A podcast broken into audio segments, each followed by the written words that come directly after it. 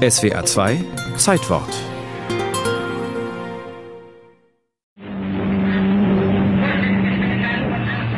So ähnlich muss es geklungen haben, damals am Samstag, dem 24. September 1921, als in Berlin die Abus eröffnet wurde. Von diesem Rennen sind keine Originaltöne überliefert. Erst rund ein Dutzend Jahre später kann man hören, wie es damals dort klang.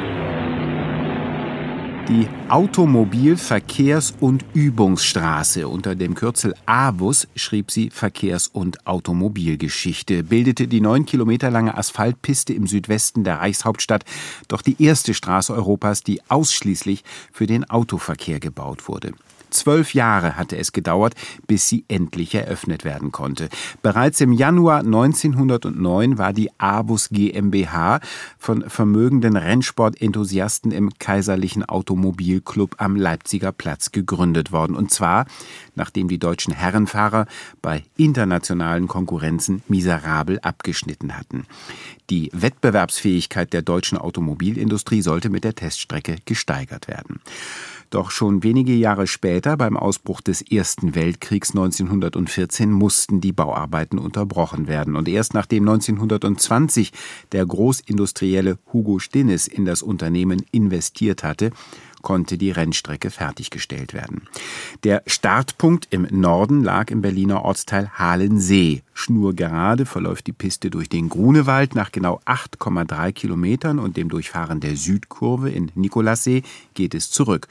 Und wer den Parcours nutzen wollte, musste damals 10 Mark berappen. Viel Geld in inflations- und krisengeschüttelten Deutschland. Es roch übrigens nicht nach Diesel oder Benzin an diesem Samstag im Frühherbst 1921, sondern eher nach Fett.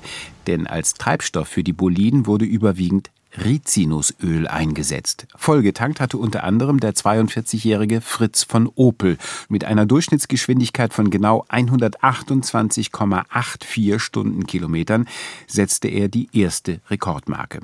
Doch bereits einen Tag später musste sich Fritz geschlagen geben. Der Konstrukteur Christian Ricken von der NAG, der Nationalen Automobilgesellschaft, hatte einen Vierzylinder mit einem 2536 Kubikzentimeter fassenden Motor Motor entwickelt, der 30 Pferdestärken auf die Straße brachte, den C4B.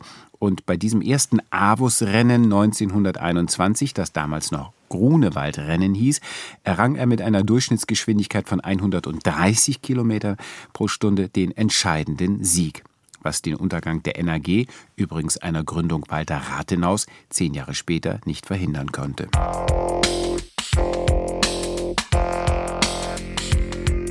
Die Autobahn. Im Südwesten Berlins also nahm sie ihren Lauf.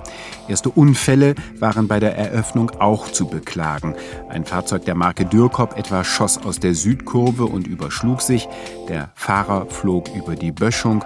Ein Wagen der Dinos Automobilwerke verlor in der Nordkurve ein Hinterrad. Auch dieser Zwischenfall ging glimpflich für den Fahrer ab. Sterben musste damals niemand.